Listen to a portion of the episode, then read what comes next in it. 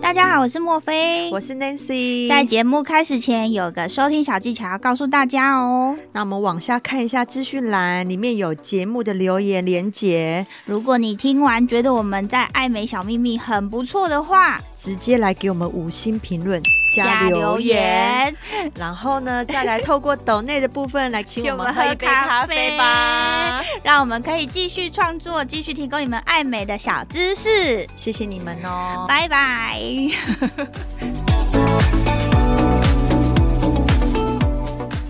不是我选哥哥来，而是哥哥来选我。对，其实他是他是上帝派来给我，他认为我有这个能力照顾他。嗯，对，所以他不是说什么欠债呀，来还来还债，不是。这是我们的小秘密。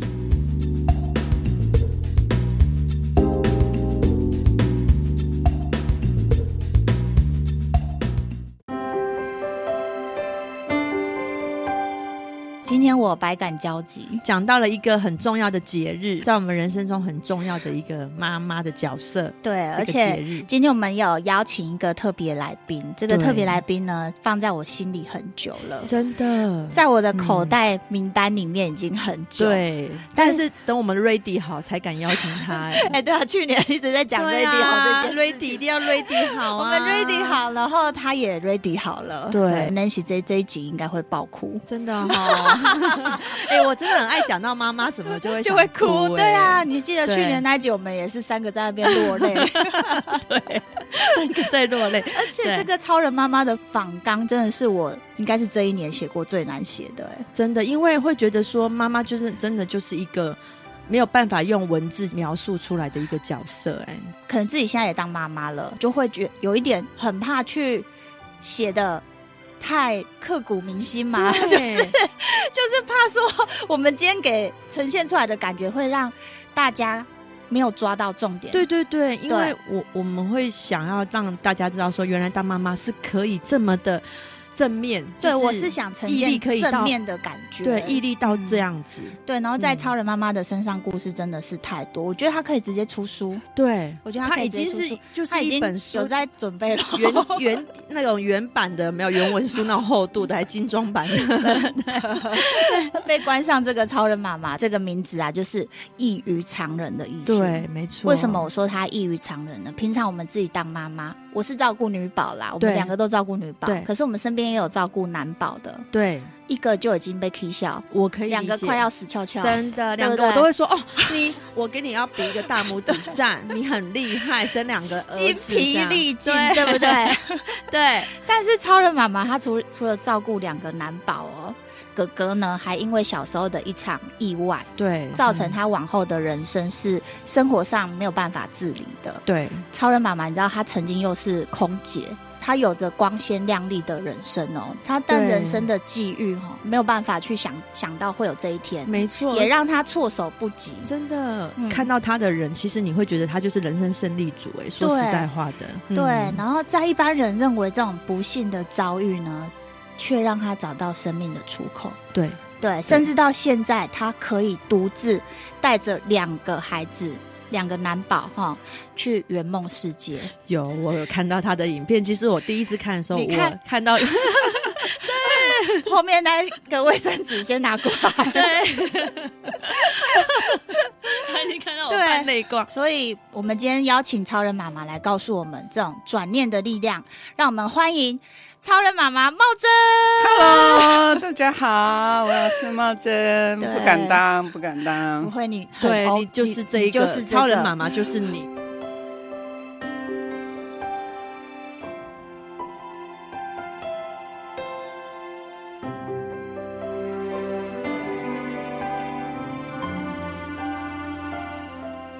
我之前还跟茂珍讲说，你可以去选那个高雄市的模范妈妈。我也觉得，可是好像没有人推荐我呢。我说我一定去推荐你，我要跟陈其迈讲。对。茂珍稍微自我介绍一下好了，好。好，嗯，那我叫茂珍，然后大家都叫我超人妈妈，或是番薯妈妈，或是博威妈妈。我觉得好像自从你当了妈妈之后，对，你好像不会再有自己的名字，你都是某某妈妈、某某妈妈。对。然后朋友们现在都叫我超人妈妈。我想一想，哎。好像也是哎、欸，我以前在天上是超人啊，对，在飞，在飞。我现在到了地下，我还在飞，我像小蜜蜂，嗡嗡嗡，每天在做工，真的好会形容哦。那刚刚前面我们也有提到，茂珍以前是空姐嘛，对，嗯、听说呢，空姐的工作不是一般人可以负荷的。难道说茂贞超人妈妈这个韧度就是从那时候被训练出来的吗？我们要不要讲一下那时候的故事？好啊，其实听说空服员很其实很辛苦的。对对，其实我个人认为空服员是一个嗯不是人干的工作，是哈。对，然后尤其我们是。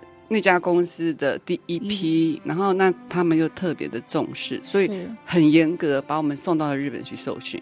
然后那受训期间简直那不是人活的，那每天早上六点清晨一大早就坐着电车赶赶赶赶赶赶到他们的训练中心。然后你知道日本的教官他们讲日英文，那个又听不清，有一个奇怪腔调。对，然后回来之后你要去研读，因为你就是一种。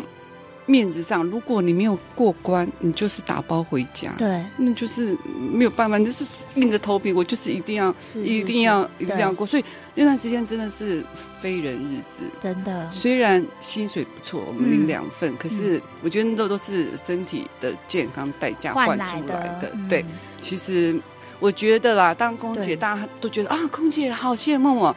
然后，其实我们自己心里觉得，其实最羡慕就是你拉着行李箱走机场的那一小段注目礼，对，你就对，昂首的，昂首的，很很让人家骄傲。哎，其实那个阵仗真的是蛮蛮厉害的。对，你可以看起来，我去登记的时候，就是有那个优先的，有没有？优先的那个走道，他们都会先，嗯，对，那个时候 拉进去，觉得你可以把头这样抬得高高的，很很很自豪的这样。那其实你进了机舱之后，你根本就是个女工。是哦，对，你就是拼命的在工作，然后那个那个什么什么，就是一直在服务，一直在服务，然后再加上，其实有的时候短程跟长程的飞行，它有很大的差别。对，短，因为你一直不断的起降起降，其实对人的身体其实是很不好的。那你长程的飞行又有一个问题，就是你要适应时差。嗯，你有很可能你飞到了那个地方，你要适应那边的时差，你适应完之后飞回来。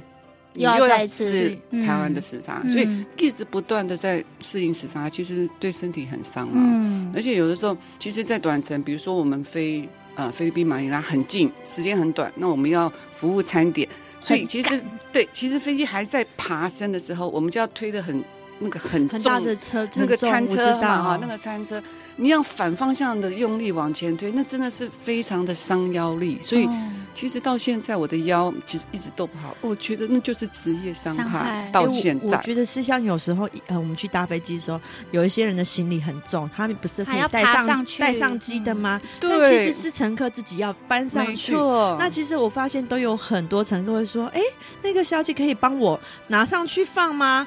就变得空。服务员会帮他扛哎、欸，我跟你讲，那个是我们以前那个年代哦，是真的是服务，真的是很服务至上，对，服务至上很彻底，多重的行李我都想办法帮你扛上去，还要微笑，对，还要微笑，真的，而且你们又是日本人训练出来的，对，对啊，所以他那是非常严格，可是。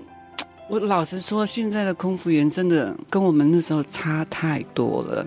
他根本不会理你，嗯，他看到你那么重的行李，就说：“哦，先生，请你放这里放好。”然后他就走了。对，轻声细语的就就就走掉了。对对对，所以 才说我们那个时候的呃严格的训练。我现在回头想起来，我觉得其实在我人生中是一个很大的一个。转泪点吧，我觉得，如果我没有经过这么严格的训练，我觉得后来我应该不会有这么勇敢的那么大的韧性。没错，嗯嗯。那茂珍这段时间你持续了几年呢？在空服员这个行业，我飞了七年，七年。然后，那当我的合约到了之后，我是毫无。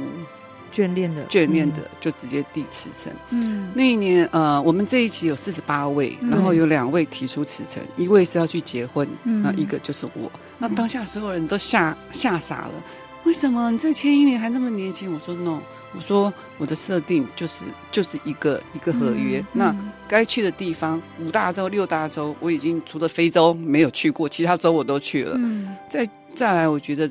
我需要下来学习下面的东西。嗯、等我人老珠黄了，我再下来，请问我能做什么？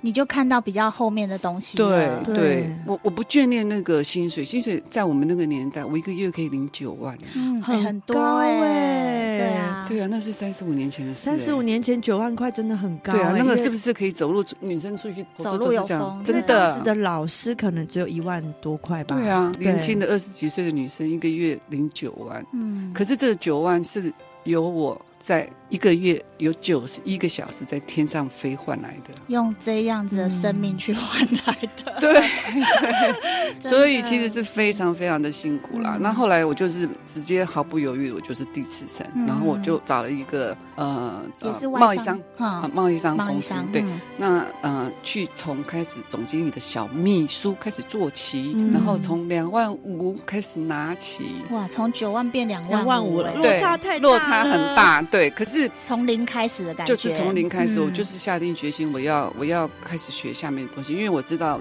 如果到了年纪之后，我可能就会跳不出航空界这个圈圈，永远都是在这边，所以我就就。毅然而然的就下来了，嗯、然后大概有半年不敢回家，因为我爸一定会把我骂到臭头。当时爸爸妈妈知道你离职吗？不知道，没人知道，对我都不敢讲。因为讲出去说，哦，我女儿是空姐多，多个啊，对啊，我爸很骄傲啊，骄傲，对对对对，对啊、那个其实就是一个嗯、呃，人生胜利组又漂亮什么的一个代名词，你知道？对，所以后来就从两万五开始，然后后来慢慢开始学做采购。对，然后那我不知道，呃，如果有住在台北的朋友，在我们那个年代有一个餐厅叫时时乐，嗯，然后时时乐那它最有名的就是它前面有一个沙拉吧，嗯，吃到饱，嗯，然后那个沙拉吧其实就是我们公司进的，我们公司的中央厨房进的。然后后来我就开始慢慢学学采购，就学从呃询价，然后砍价定价，然后出货，嗯，然后呃海运进关到入库。这一整个流程，一条龙，一条龙，全部是我做的。所以那时候是很早期有开始有沙拉吧的时候，对，第一个法 buffet，对对？对，所以这一条龙就是从开始这样学。那当我到这家公司的第一天，那其实经理对我还不错啦，他就是给我一台小车代步，然后给我一台笔记型电脑，对，然后我回家打开，我就看着他，想说这种这么陌生，对，我就想着。请问开机键在哪里？哎、欸，你看，连开机键都不知道的人，真的，你知道，在空在空中飞，你真的不知道。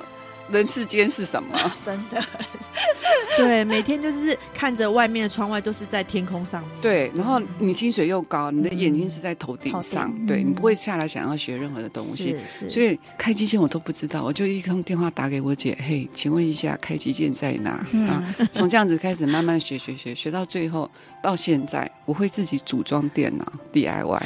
哇！我光看你都可以那个影片拍摄，还可以自己就是剪接后制，对，我就知道说你真的是异于常电脑强电脑达人。我很难想象你是一开始连开机都不会的人。对，我电脑达人，然后就是都是其实都是 Google 大神啊，都是上网去去学去看人家怎么做，然后就来自己研究。对对对。对啊，Google 真的也蛮好用。对，重点是他还愿意，就是 可以愿意这样子去学。对，对啊。哎，我就很爱去学新的东西耶。我觉得，嗯，可能可能真的也是环境所逼耶。就是好像家里人只有我能做，其他人，我们家老爷子是连灯泡都不会换，然后那就是被被被迫就要去，好像要去学。那那本身我自己也爱学啦。对对对。对啊，就。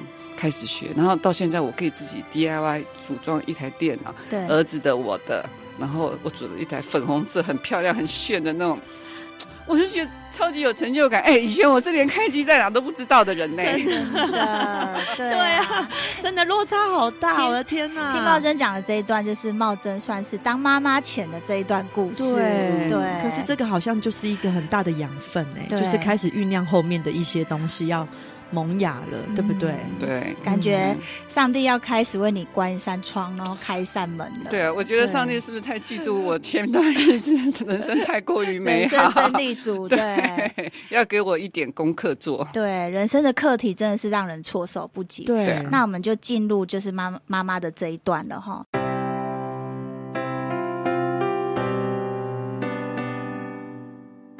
当时茂珍就是听到哥哥被诊断出终身都要带着助听器跟坐轮椅时，听说你有一段日子是非常的黑暗，甚至是忧郁症这样子。我可以。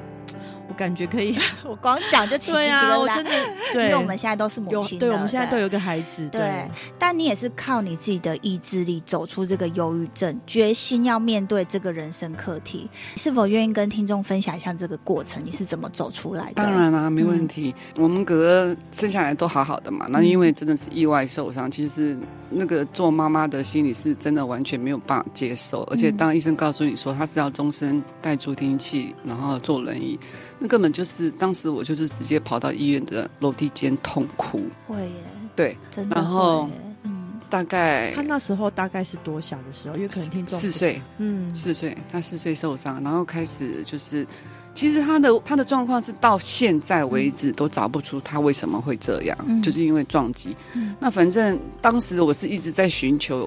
各种的办法，各种的病因病名，可是到后来，我觉得根本就是没有办法，我要找解决的方法。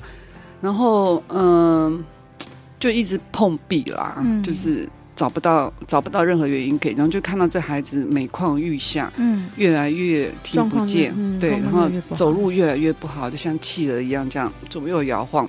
后来就患了忧郁症，整整四年，嗯、我走不出来。我曾经有两个礼拜没有睡觉，嗯，整整两个礼拜，眼睛都没有合眼，嗯、都睡不着。嗯，然后有一天在公司上班，然后突然我在那边印表机，嗯、然后我对面的同事就跟我讲说：“茂珍，你怎么了？”我说：“什么怎么了？”他说：“你的魂魄好像不见了。”嗯，对，你才惊觉，想说我生病了。嗯，去看医生。那看医生，其实我自己也知道，其实我不会想要跟医生讲什么。嗯，我觉得那医生是对我来讲是没有帮助。我非常清楚，忧郁症其实要靠自己，不是靠别人。嗯，所以后来我就是靠运动，然后还有一个转念。然后这个转念呢，是有一个故事，跟你们分享这个小故事。对。这个故事呢，就是有一位天使，嗯，我我统称他叫天使的故事。好，好，有一位天使呢，他在天上，然后有一天他跟上帝说：“上帝，我想要到人间去体验人间的喜怒哀乐。”嗯，然后上帝答应他说：“好，我答应你去。可是有一个条件。”嗯，他问说：“什么条件？”他说：“我必须拿走你身上的一样东西。”然后他想想，好，没问题。那我再给你一个更好的条件，你可以带一个你的伙伴下去，跟你一块帮忙你也好，跟跟你一起作伴。嗯嗯，他就说好。然后在场呢，他就问了所有身后的天使，请问各位天使们，你们有没有人愿意要跟我一块下去？竟然没有人举手。嗯，然后他就说：真的没有吗？你们没有人愿意陪我下去吗？后来就远远的有一个声音就就举手，听我愿意。那举手一看啊、哦，原来是我的妈吉。嗯、然后那位天使，我统称天使一号，嗯、我就是那个天使二号。二号嗯、所以其实很多像我，如果有类似像我状况的一个家庭，家庭嗯、妈妈都会觉得说，我是上辈子欠了什么债呀？哈，然后我这辈子要来这样子来服务你，然后怎么很就是很悲观啊，然后就是很很很负面。嗯、那相同的，如果妈妈很负面的话。我敢保证，这个孩子绝对是负面，嗯、因为他会觉得，哦，我是一个累赘，我是一个，我是一个，呃、嗯，就是被妈妈喜欢的孩子，对，我是个被诅咒的，然后怎么样怎么样？我觉得其实都双输。对，然后我我经由这个故事，我想到啊，对啊，其实不是哥哥，不是我选哥哥来，而是哥哥来选我。对。其实他是他是上帝派来给我，他认为我有这个能力照顾他，嗯，嗯，对，所以他不是说什么欠债呀、啊、来还来还债，不是你的转念从你觉得你自己欠他，到你把他转成是他来选择你，对。他认为我有这个能力可以照顾他，嗯、所以他选择我，而不是他那个来、嗯、来讨债的。所以进入这个故事，我就想，对，其实我是有能力可以照顾他。那后后来其实是我也验证到，真的，其实哥哥、嗯、因为哥哥的关系，嗯。我开透了很，我看透了，或是说我经历过很多不是常人可以碰到的。由他的视野，你看到了，我看到的。嗯、其实，与其说我在照顾他，我觉得不如说我们两个在共同成长，而且共同体验这个人生。对，对真的就像那个故事。对，那后来我有个朋友很好笑。他就跟我听完我讲了这个天使的故事，其实故事就到此为止了。对。然后后来他就跟我一个说，其实还有一个番外篇。他说还有一个天使三号。我说啊，天使三号在哪？在哪里吗？对，是哪里？我就后来想，他说弟弟呀。我说为什么弟弟？他说那个天使三号，因为那段时间他出差去了。那回来了之后呢，发现哎，我的妈吉怎么都不下去了。对，那 我也要下去，所以他就下来了。对，所以他就就下就跟着我们一起。因为为什么呢？你知道，我其实怀弟弟是高龄的，我真的很高龄。然后我做了五次的试管都没有做成，然后。真的是到观音菩萨去求，然后真的是，而且还是自然受孕哦！我的医生都跟我讲说，你简直是个奇迹呀，不容易，不容易，因为你是做了五次之后还自然受孕。其实就是这个题外话，就是顺便也鼓励一下那些不孕症的爸爸妈妈们，你们真的只要有心，我觉得，嗯，老天爷是会给你的。顺便帮那个听众问一下是哪一间？对啊，去哪一个哪一个关系？在台北，台北的呃，他现在已经到了中山医院的，我不那个时候是副院长，我不知道现在是不是院长了，嗯、叫李世民。哦，他超级超级的 nice。我从哥哥也是他产检的，嗯、然后你看他们两个哥哥跟弟弟差了十四岁，然后。你知道后来那时候我就觉得哎，好好像是怀上了，然后那时候我人在澳门，我就拿来验孕，然后就看嗯，更好随口一放，哎，不对，赶快捡回来，怎么两条线？啊，我觉得两条线，我突然傻眼，我想说是什么？对，是什么？是什么？然后。就看啊，我就赶快打电话给我的医生，我说：“哎、欸，我我好像怀孕了。”然后他他当场我我就听到那个电话，他是拿在旁边就大喊说：“哎、欸，你妈真怀孕了耶！” 哎、欸，猫真很可爱。我以为他说他当场要打电话给她老公，结果不是是打给医生。你 看医生陪着他做了多少努力？对啊，因为那个医生真的非常有医德，他是不帮别人拿小孩的，他非常的爱小孩。只要如果你想要生小孩，他都会努力的帮你去做。嗯，那时候他跟我在做试管的时候，他他跟我说，你有五 percent 的几率。啊，才五 percent，可是他还跟你讲还有五 percent，真的还是有机会。他说你五 percent 还是有机会，所以你要加油啊。后来就回去给他，就是整个产检，就是整个都。他说我要你赶快第二天，你赶快订飞机，赶快回来。我说好，是也是。然后 那当下就无聊嘛，哈，就上网就看一下，不是有一个那个什么那个固定的算法，说你把你最后一次的月经月经的时间算进去之后，然后会跳出你的预产期嘛。然后我就输进去。跳出来的数数字，我全身起鸡皮疙瘩。哥哥的生日，真的假的？天哪！真的就是哥哥的生日，他们两个是差十四岁，真的，真的是当下，嗯、其实我就已经觉得是观音来送给我了，嗯、我这个孩子一定保住了，嗯、对，所以他就是天使三号。只是他当年出差去了，哎，我起鸡皮疙瘩，我也是，好感动。就是我今天会百感交集，就是。然后我的医生还跟我讲，他想说：“妈珍，我跟你说，其实当初我跟你说五个 percent 是骗你的。”我哈，所以其实他本来是鼓励你，诊断是不太可能怀怀孕怀孕的。他说你连一都不到。哎，听众有没有听见？处处有希望。对，其实真的不要放弃任何。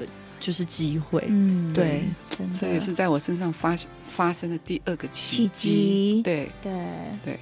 那照顾哥哥这段过程，有没有让你觉得说曾经一度想要放弃？有啊，当然啊，我觉得，嗯，放弃是是，太身体真的是负荷不了，很累很累，因为他又。他不是一般的，只有单纯坐轮椅。他是因为从小那这样子，他受伤，然后慢慢的他失去了他的听觉，他还有听觉上的问题，所以他在学习语言方面，嗯，小孩子学语言大家都知道，就是先从听才开始说嘛。对，那他听不见，他就不会说。是，所以是很很很难啊。然后当时他又是交给爷爷奶奶在照顾，嗯，然后那我到美国工作，可是爷爷奶奶就觉得好像看起来就是。放弃他了啦，嗯、这样子，所以爷爷奶奶不知道从什么样的方式去引导他。对，然后就把他送到启聪嘛，启聪学校，然后就是学手语这样子。然后到了国小一年级，一个大字都不认得，也不会说。嗯，我就惊觉不行了，我就我就把他接回来，然后给他请口语家教，然后带着他啊、呃、去辨别声音的那种那种。大小，我还手摸，让他去触摸我的喉咙。当你在说话的时候，说哪一句话，然后那个喉咙的震动，然后让他慢慢的去 去去去感受，然后发音，然后去纠正。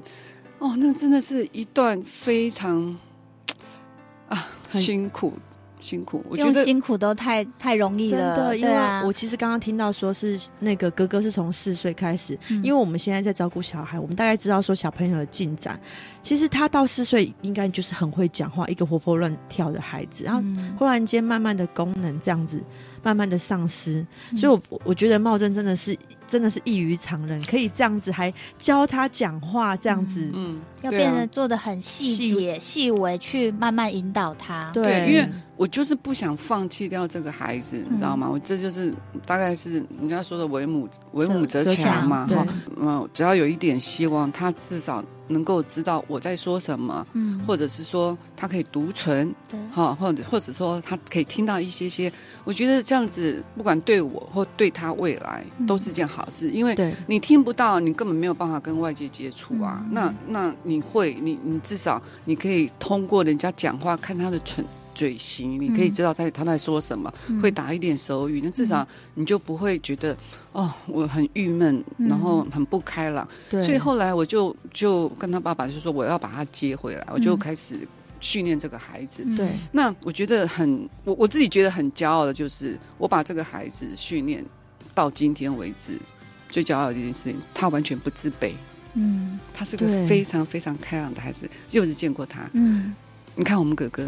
见到人都是笑嘻嘻，真的，真的都是笑嘻嘻的。对对，然后他的那个微笑，你会会感，你会感染到哦。你他的微笑有一种单纯的感觉，好像会激发我们那个纯真哎。对对啊，对啊，他是那种就是看到天使，真的是天使。对对对，就是因为妈妈给他也是感觉就是我因为你的骄傲，对满满的爱。我不会，我不会给他负面的，而且我也不会像像就说。他他这段时间我接回来，一直到十八岁，我都没有告诉他任何就是不好的事情，嗯、我就是一直不断的教他。嗯、我等他到了十八岁，我才问他：你想要知道这当中发生了什么事情吗？如果你想知道，妈妈再告诉你；如果你不想知道，我们就不要讲，因为你现在很快乐，对你现在很好，我们不需要那个过去的，就让他走吧。对对。对嗯、后来他选择的说，他想要知道了，我说好，那我就讲给他听。那他的。他也让我很惊讶，他只有一句话，就说：“怎么会这样？”嗯，没了，就这样子而已。我以为他会很生气，或者说：“怎么可以？我好好一个人，我很生气啊什么的。”完全没有，他就是面无表情，然后说：“怎么会这样？”就没了。应该是他自己也为了他这段过程，他也很辛苦过。他有努力啊，所以他也接受了。嗯，我觉得他也接受了，所以他已经没有那么多的情绪了。对对，而且他看着妈妈就是这么样的这样的笑容，这样的对待他，其实他也没什么好那个的不开心，对不对？对啊，对啊，复健真的是一条看不到尽头的路，对，漫漫长路。然后那其实他在复健的过程当中，如果你你今天运动。嗯，如果你只要出五分力，他可能要出二十五分力，嗯，是很辛苦的，我都看在眼里。可是有的时候心也是要狠一点啊，就是当做没看到，可是就是要走啊，就是要走下去啊，所以才能够慢慢看到今天的结果。说，嗯，哥哥变得很开朗，哥哥可以呃自己去处理他自己的生活的自理。那如果不是之前那些训练，其实他现在就是就连四肢都有问题，对，他可能连四肢都有问题，嗯、然后然后他可能需要二十四小时随时有人在旁边伺候他。对，对，我觉得这样这样子是不对的，因为有一天我也会去跟上帝喝咖啡，那他怎么办？对，他就就。没人照顾了，嗯，所以我觉得我当时做的决定是对的啦。真的，超人妈妈真的、嗯、真的好伟大。其实我们现在轻描淡写的，好像带过这一段，带、嗯、小孩的都知道，我们带正常的小孩，妈妈就已经像女佣了。对，而且有时候甚至我们都会俩工，你知道吗？对对，更何况，而且有还需要去做一些复健。对啊，真的是，对，好伟大。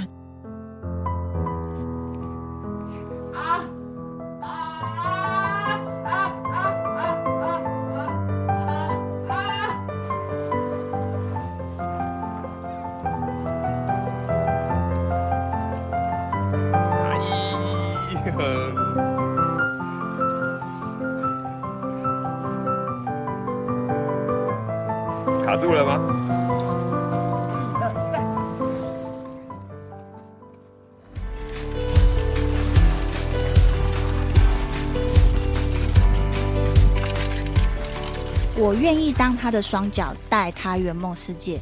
我们知道茂真都会在 YouTube 分享他带兄弟俩出去玩的影片。开始有这样子的想法，到确实的落实这一这这个信念，是因为哥哥曾经有说过他想要环游世界吗？还是有其他的原因呢？嗯。Hello，我是莫菲，我是 Nancy，跟着我们一起找出属于你的高级美。请锁定 Boss Online，每周二晚上七点。嘘。这是我们的小秘密。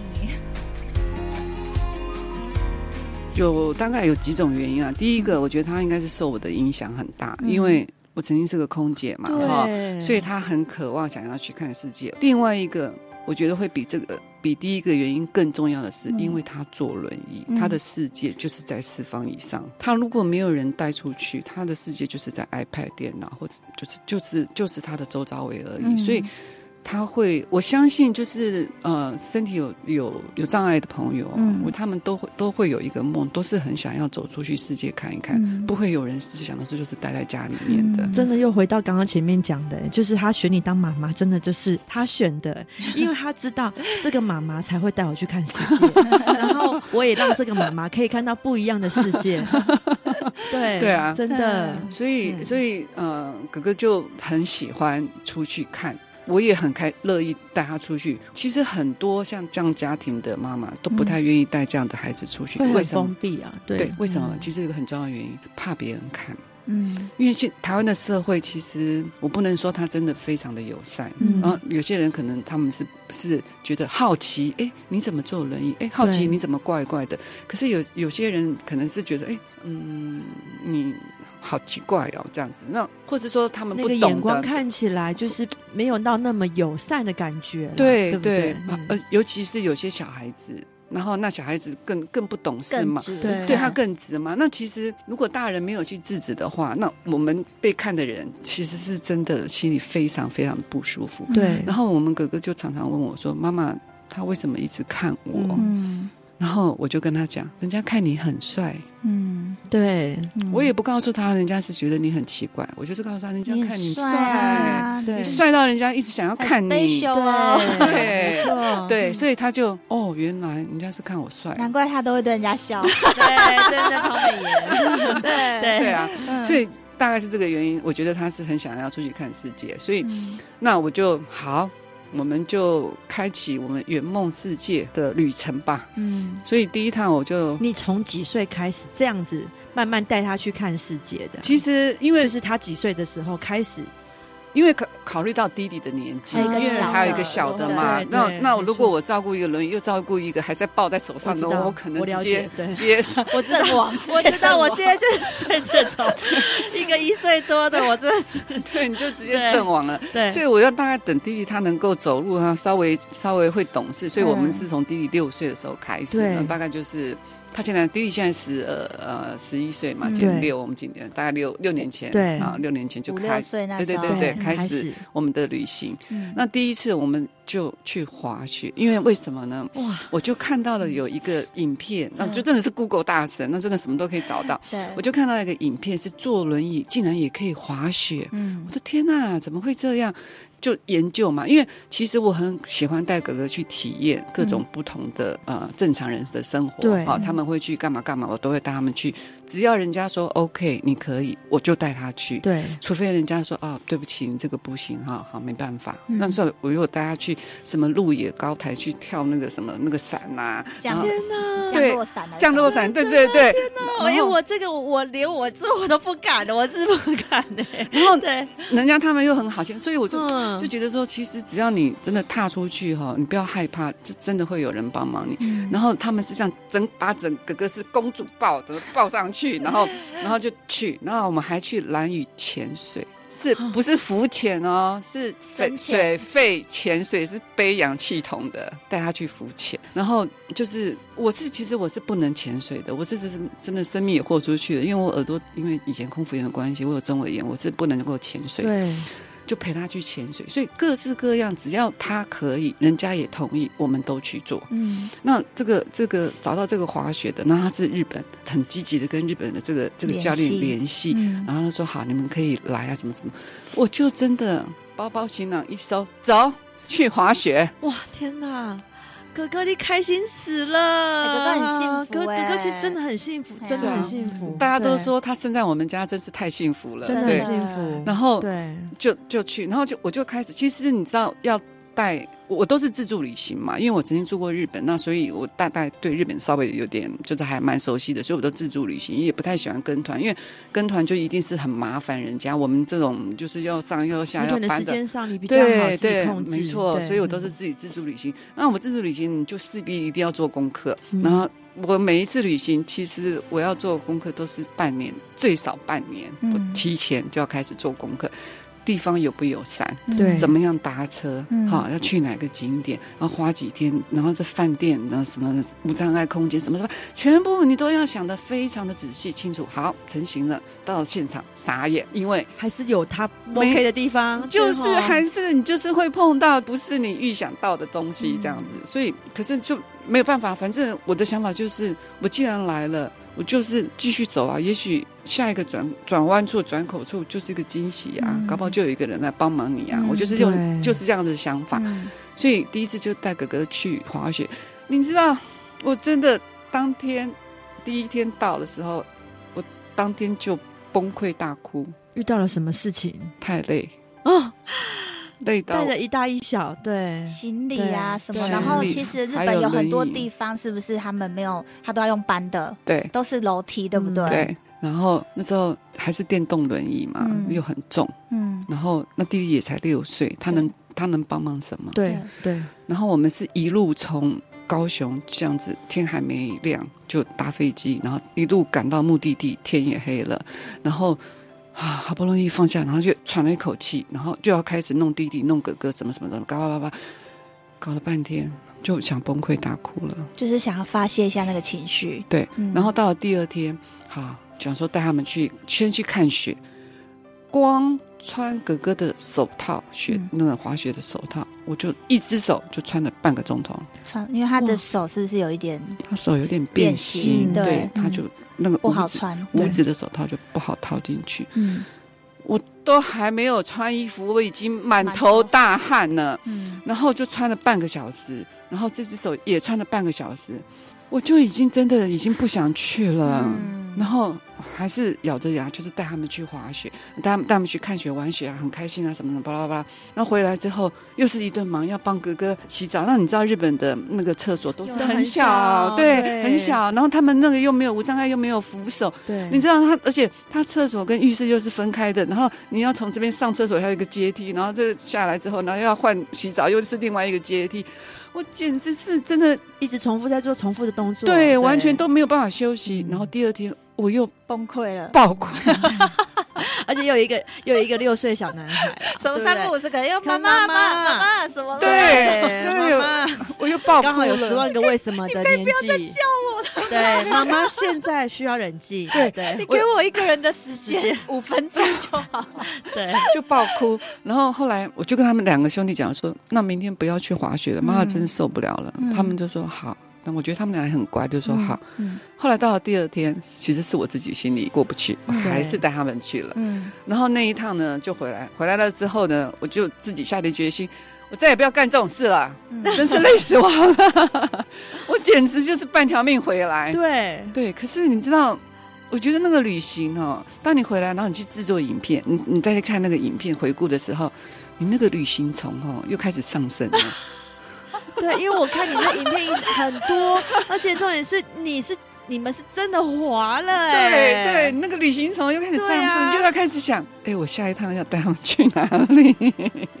你不是只是大家这边推推看看雪摸摸雪而已哎，是真的。然后后来、啊、后来我就跟弟弟两个就决定，我们两个商量、嗯、怎么样，我们也来学滑雪好不好？嗯、他说。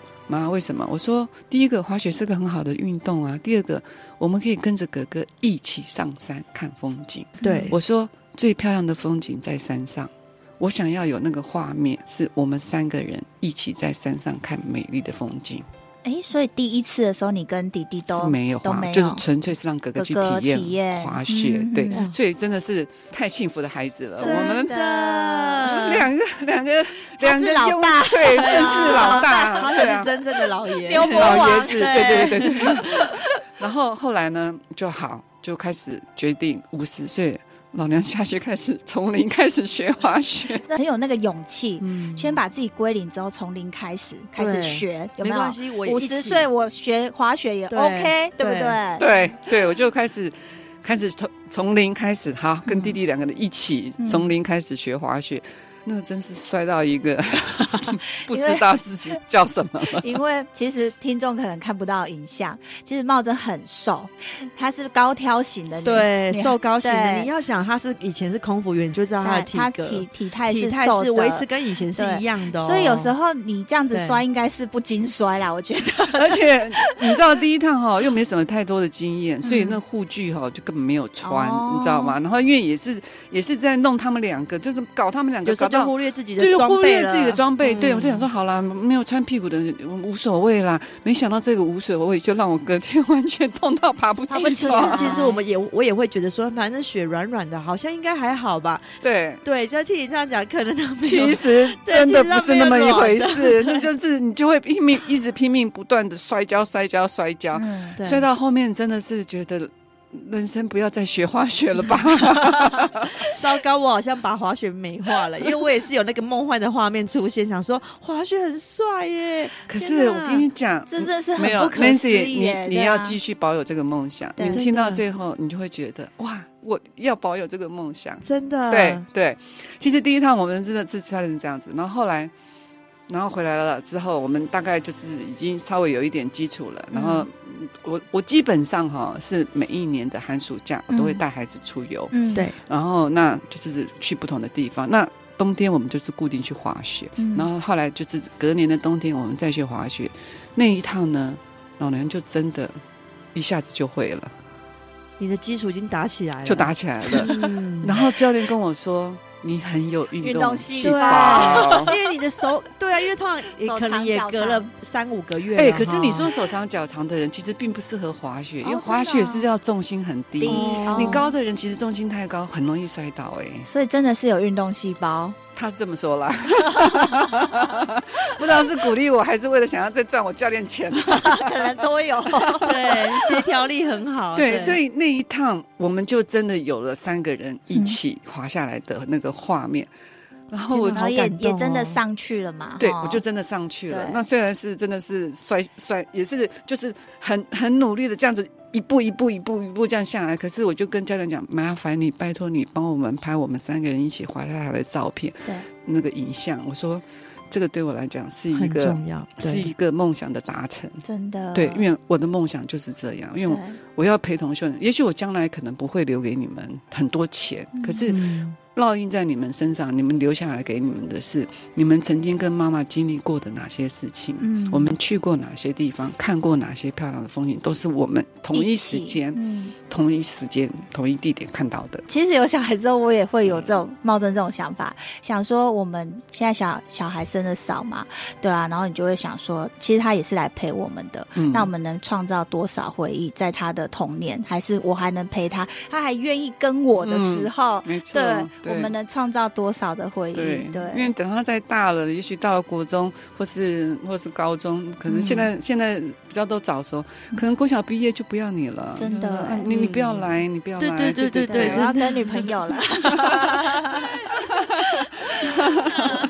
茂珍不是只有带去滑雪，其实像疫情那段时间，他不能出国的时候，我看他也是带去住露营车吗？还是搭帐篷？啊、哦，我跟你讲，就是为了说露不能疫情不能出国，可是我就是还是落实，就是说妈妈就是当你的双脚，对，我带你出门看世界。世界台湾也是一个地方啊，我们很多地方也是没有去过啊，所以我就把我的车子改了，带他们去车宿去露营。刚开始是露营啦，去搭帐篷。嗯，我这辈子。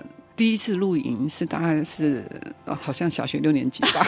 哦，对，我也是，因为那时候是学校的户外教学之类的，对，对，对，对，小对露营，对，然后再也没有露营过了。对，因为那想说，好吧，那就带你去露营体验。我们都是体验嘛，因为都不知道。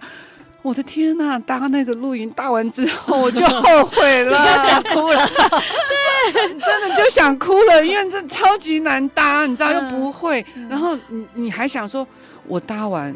好不容易搭完，我明天还要拆，还要收回去。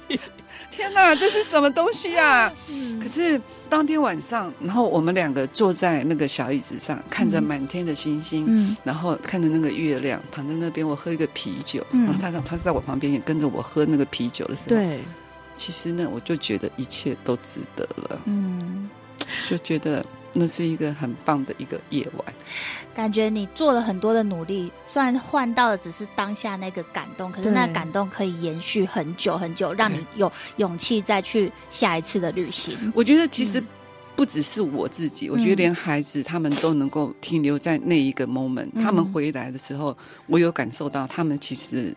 也烙印在他们的心里面，嗯、真的。而且我觉得这个对孩子是一个很正向的鼓励，是会会让他们知道说，哎，妈妈是那种想做事，我就是去尝试，对，我不会放弃。而且就是遇到困难，我们就是去办法解决。对对啊，这是给他们内心一个很大的一个力量，就是一个身教。对啊，没错。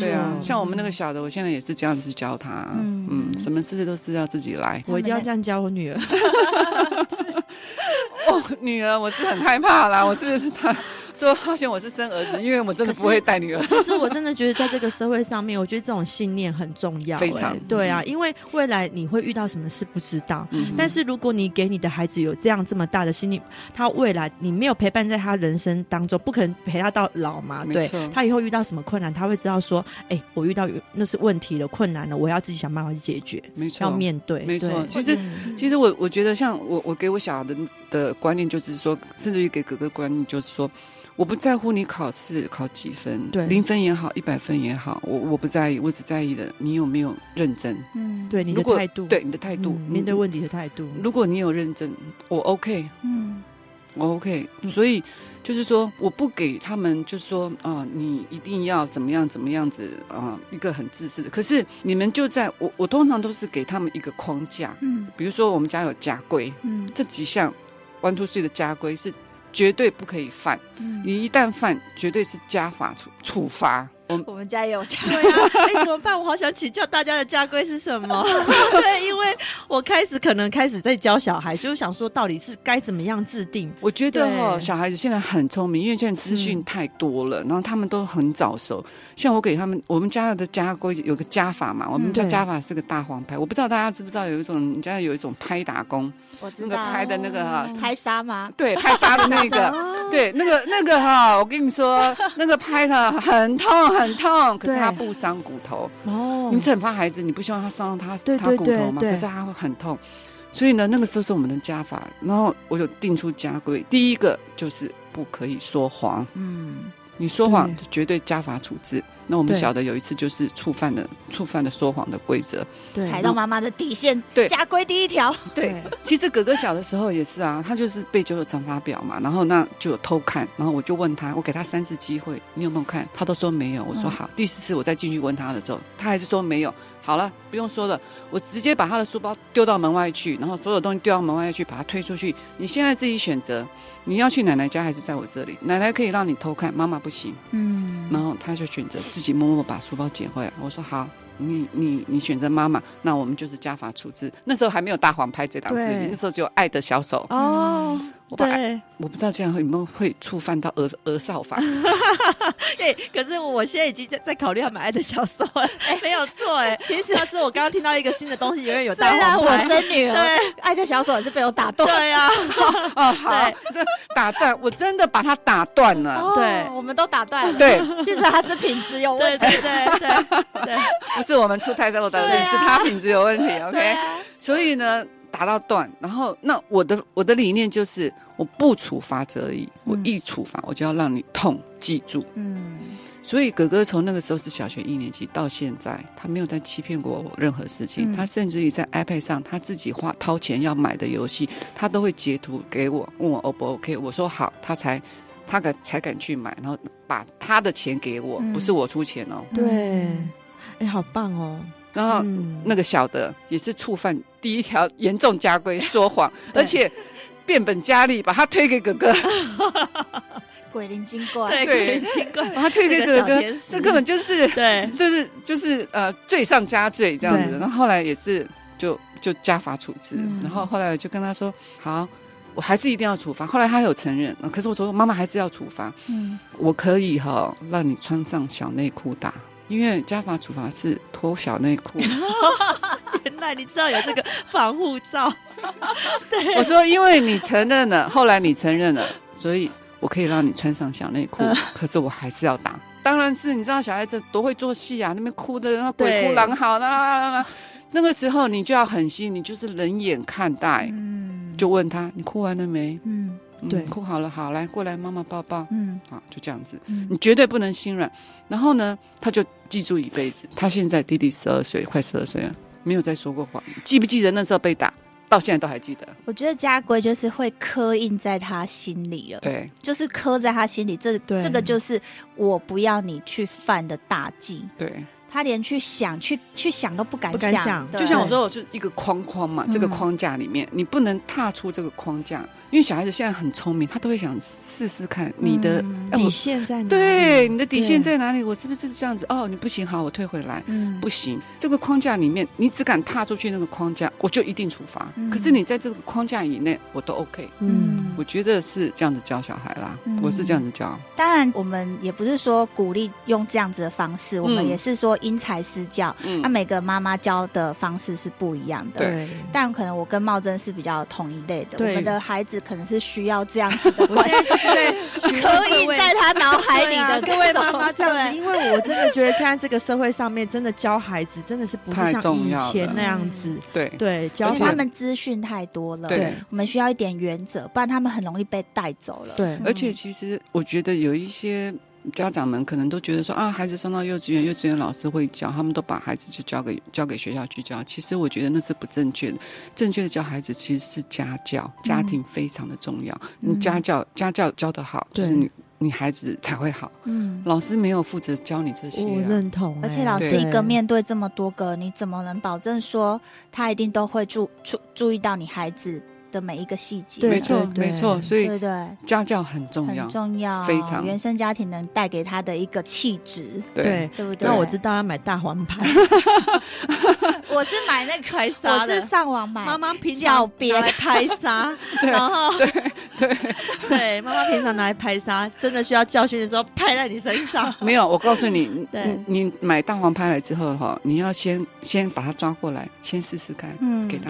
对。轻轻打，痛不痛？嗯，对。再用一点力，痛不痛？再打一点力，哦，好痛哦！啊，好，我知道了，这样子他才知道这个哦，很痛。对对对，好好好，这个我会学习。怎么？因为 怎么演变成在教怎么打小？因为我女儿开始 一岁半啊，就是一开始有一些叛逆行径出现。对啊，因为如果你刚刚只是个大黄牌，她根本不知道大黄牌是什么东西，她也不知道那个痛感在哪里。你要让她先知道。好。好啦，那我帮听众问一下，因为其实听众可能也有一些也是行动不方便的。对，嗯、那刚刚茂真也有带过说，就是他这段去滑雪的呃辛苦谈呐、啊。对，那我相信其实这样一次又一次，你已经抓到了一些 捷径，捷径，捷径，对，捷径。所以茂真是否愿意提供一样是行动不方便却想滑雪的朋友一些建议呢？嗯、我觉得哦，首先你要勇敢的踏出那一步。嗯。嗯就是说你不要担心说啊，我坐轮椅不方便，我哪里怎么样怎么样，会不会麻烦人家？会怎么？No，你就是先想，我就是要去，先勇敢，对，信念要够，对，你要勇敢，就是勇敢，我就是勇敢的要踏出第一步，因为你第一步你没有踏出去，就看不到未来。嗯嗯，所以你第一个勇敢的踏出去，第二个，你如果真的想要去去尝试滑雪。我我有很多，就是我可以提供我的教练，然后你滑雪应该是去注意什么事项啊，或是或是呃呃哪一个雪场比较适合？嗯，好，我这些我都可以都可以提供，都没有问题。超人妈妈是不是有她自己的 YouTube？对，而且有一个连接是可以连接到你有做了一系列的轮椅滑雪，滑雪，对对对对对对对。那我们到时候也是可以在我们的那个。放连接，对，放连接，大家可以在我们平台连接，可以连接到。对，我很希望，其实我做这些东西哈，我完全没有想要盈利的目的，嗯，因为我放这些连接，我完全纯粹是想要回馈给社会，因为我觉得。我们在这么多的旅行当中，我们得到太多太多人的帮忙与协助。嗯，那你当人家伸出一个友善的手帮忙你，你真的是心存感激啊。嗯，对，其实很多事情没有他们的帮忙，我是完成不了这个圆梦世界的，没有办法。嗯，那因为他们耐心好。有爱心协助了我们，所以达达成我们圆梦世界。所以我也想回馈给这些，就是这些商友们家里会有这种成员的人，你们也可以。所以，所以我尽量都是嗯分享分享分享。你们有什么需求？甚至于有一个朋友他在南投，他说哦，他们也好想出去哦，什么什么。我说没关系，如果你需要我，我都可以到南投去跟你们说。嗯，哇，真的 听到就很感动哎。之前你好像说你带哥哥去体验了一个模拟机啊，对对。对，好像也是遇到了很愿意给他机会的好心人，对。对对对。对。然后我也是看那个影片之后，我就看到哥哥穿着那个机长的机长服，对，然后戴着那个帽子，然后他跟你说他想环游世界，我就当场眼泪流下来。对啊，他那时候我还问他说。妈妈坐上你的飞机，我你要带我去哪里？妈妈当你的空服员，我可不可以不要再当空服员，我当乘客好不好？当乘客。哦，对了，当乘客，我被人家服务一下。对，真的，对啊。那我们这些故事听完之后呢，大家一定觉得超人妈妈应该就是一个辛苦的妈妈的样子。对对，就是，但是其实不是哦。对，可能就是脸色脸色蜡黄啊，或者是身材走样，因为搬上搬下就是虎背熊腰之类的。对，错，其实不是哦，完全不是。对，我们要给听众有，就是妈妈们呢，要让自己在舞台上呈现什么姿态呢？真的是在于你自己。超人妈妈呢，不只有气质。有身材，重点她闪闪发光，保养的非常的好。对对，好，那茂珍愿意跟我们小秘密的听众分享一下自己平时的保养吗？其实我从小就很爱漂亮，很爱美，嗯、所以我不容许我自己变成一个黄脸婆、欸。哎、嗯，是我自己不容许，嗯、你知道吗？我虽然真的是很忙，照顾一个这样的孩子，可是我不容许我自己变成那样，因为我这么爱漂亮。如果我变得像黄脸婆的话，我心情会很不好。哦、我不好的话，我的反负面情绪我就会反馈给他，对，我就会反馈给他。没有错，所以我就要把我自己保养的很好、很漂亮，我才会开心啊，嗯、对不对？对因为我觉得。我为什么要为你牺牲我的美丽？哇，这句话，嗯，我有我自己啊，嗯、我我虽然我的角色，我的我的我的人生的角色是我是谁谁谁的妈妈，可是在我的。自己本身的内心，我是我自己啊，嗯、我为什么要为了你牺牲我的美貌呢？对，如果我只是就是可能多辛苦一点，或是多花一点时间在我自己自己身上，嗯、那我也并没有把照顾你们的时间缩减掉。我同样也是在照顾你们，我同样也要保护我自己啊，因为我我自己也要漂亮啊，因为我漂亮，我心情就好啊。对，面对你们我也开心，对不对？对确实是有一些妈妈他们会把自己的一些不好的，就是比如说老化啦。或者身材走样怪到小孩身上，真的真的，哎，这跟我产后那时候刚生完时候，有时候有一点，就是会觉得说，忧郁症，对，我比较会因为的生怀孕生小孩，我才会身材走样。对，我那时候照顾小孩的时候，一初初期一开始有一点，然后面想说不行，我怎么让自己这个样子啊？我稍微比较恢复正常之后，我才面对他的时候，我是开心的。对啊，对对啊。那茂珍还愿意跟我们分享你的保养是做了哪些吗？其实哈，我告诉你，我从。呃，严格讲起来，我从二十九岁就开始做医美了。嗯嗯，那时候打那个那叫什么电波啊？最最早期的那个电波，我靠，就痛的我。CPT 那个 美国的那一台吗？我不知道，反正最早期的电波，最早期的电波，那时候还没有音波。我跟你讲，那真真是痛到一个一个真的盖印章那样子的嘛，对不对？他给我两个压力球，我痛到整个牛仔裤都湿了。哦，可是我还是做，我二十九岁开始开始做了，因为。虽然那个时候哥哥还没有说到到那么严重，可是我不管，我就是我要让我自己保持我自己的呃形象好了，这样子。对，没错，对，所以我从二十九岁就开始做医美，然后陆陆续续一直不间断的，嗯、然后就一直做做做做到现在，然后做到现在，呃，很多人看到我说。你五十三岁，嗯啊，看不出来呀，心里心里就超级的开心，这钱花的值得。其实我真的看到茂真，就是很多年前，然后 又一段时间没有看见你。其实我觉得我看见你是跟以前是一样的。对啊，你看，就是对啊，要要表示你有那个储蓄，把你的那个年轻感储蓄起来。对，其实我们没有想要做到说，哦，我今天五十岁了，我要想要变回二十岁，那个是不可能的。我而且我觉得那个不切实际。对，我们只要能够看起来年轻十岁，其实我就已经很开心了。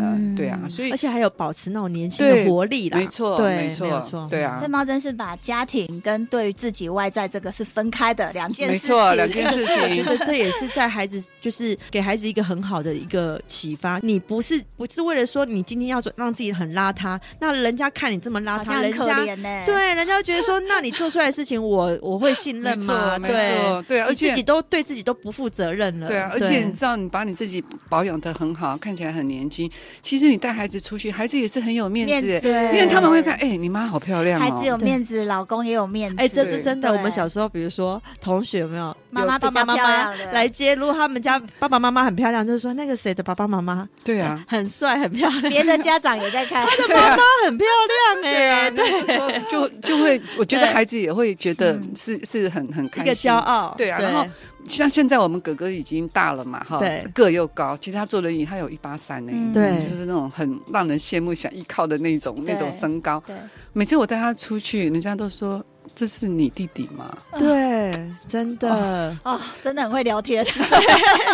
大家学一下，会聊天也很重要哦。对啊，哦，那时候心里就是觉得，哦，真的是很会讲话。对，多讲一点。对，好啦，那最后呢，我们因为母亲节的关系嘛，我们也好奇想知道说，茂真如果说儿子呢想要送一份礼物给你，会希望收到什么样的母亲节礼物？对，对，我觉得我讲了，我讲出来你们俩会哭哎。啊。卫生纸准备一下。对 呀，因为我刚刚中间已经好几次都哭点，我都忍住了，对，眼泪都掉下来了。好，你们忍住。我想要他们送给我一天单身的日子。嗯，这真的是妈妈的心愿呢。这真的是妈妈的心愿呢。对啊，我几乎没有办法有单身的日子。嗯，没有办法，根本是就是。几乎零，对，因为两个可爱的宝贝，你就是要照顾他们，还是有那个责任感在。我我懂，对啊，因为我自从有孩子之后，我好像自己有感觉到了，再也不是自己那种我想要慵懒的躺在那里，什么事都不要动。而且我又照顾哥哥，我照顾哥哥已经二十几年了哈，每一天都在重复、重复、重复、重复的一直在做同同样的事情，而且最困难的一点是你看不到尽头，你不知道尽头在哪里。其实我老实说，我也没有那么伟大，我也有崩溃的时候啊。一定的，我，我也是会痛哭啊，对觉得我怎么会这会这么累？对，这么累，这么辛苦。对，所以怎么讲？就说有一天让我可以自由的日子没有，觉得对我来讲那是一种苛求。嗯，可是我好想要。哦 我把这段哈寄给哥哥，对，叫哥哥把弟弟支开来，两个两兄弟自己去玩这样子。对，嗯，我大概懂了，因为其实我觉得不想要什么礼物你，你当当了妈妈之后，其实不管是照顾什么样的孩子，这个礼物对所有的妈妈真的都是一个奢求。对，因为当了你有你有孩子之后，你真的没有办法把他们撇开。可是有些妈妈小孩是哎，可是有些人就真的是不管呢。对啊，真的是送给别人照顾啊，阿公阿妈啊，对啊，是做他自己。对，可是我们可能或许不是这样的父母，真的我没有办法想象，就是你要怎么样把他撇开。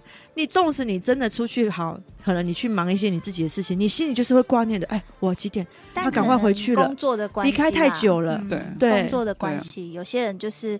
比较有钱出钱，有力出力，你懂吗？就是我今天我有办法赚钱，嗯、那我去赚钱支付家里的开销，那有力的可以帮我照顾小孩，这样子。嗯、对，但是他们还是挂心，会还是会挂心这个孩子啊，还是会挂心孩子、啊。所以啊，我觉得就是妈妈们，当然这个是每一个妈妈都很想要的，有一天可以放假的日子。如果有那么一天，你真的拥有了那个礼物的时候，你要真正的去。去 enjoy，去喜欢那一天，对，把孩子什么老公什么阿里不达的一些狗屁叨叨的事全部丢掉，对，去放松，对对，去一个地方，然后去给人家按摩，做一件你自己最开心的事，对，不知道是什么事情，不可能你按摩，还是说你去种个睫毛，还是去做什么，就是你那一天，你就是不要去想小孩，管他小孩是什么电话都把它关掉。哎，我们。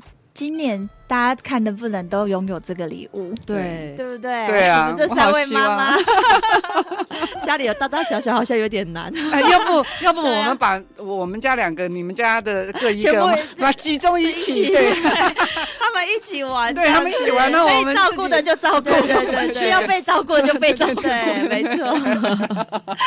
好了，那我们今天节目也到了尾声哈。那节目的最后，超人妈妈茂真有没有什么话想补充分享给我们听？听众的呢？嗯，我觉得大家都有一个梦想。嗯，那如果你有梦想，你就勇敢的踏出那一步，否则那个梦想只是储存在你脑袋中的某一块而已。嗯，当你勇敢的踏出去之后，你就会看到不一样的世界，你的心会更宽，你的路会更广。没错。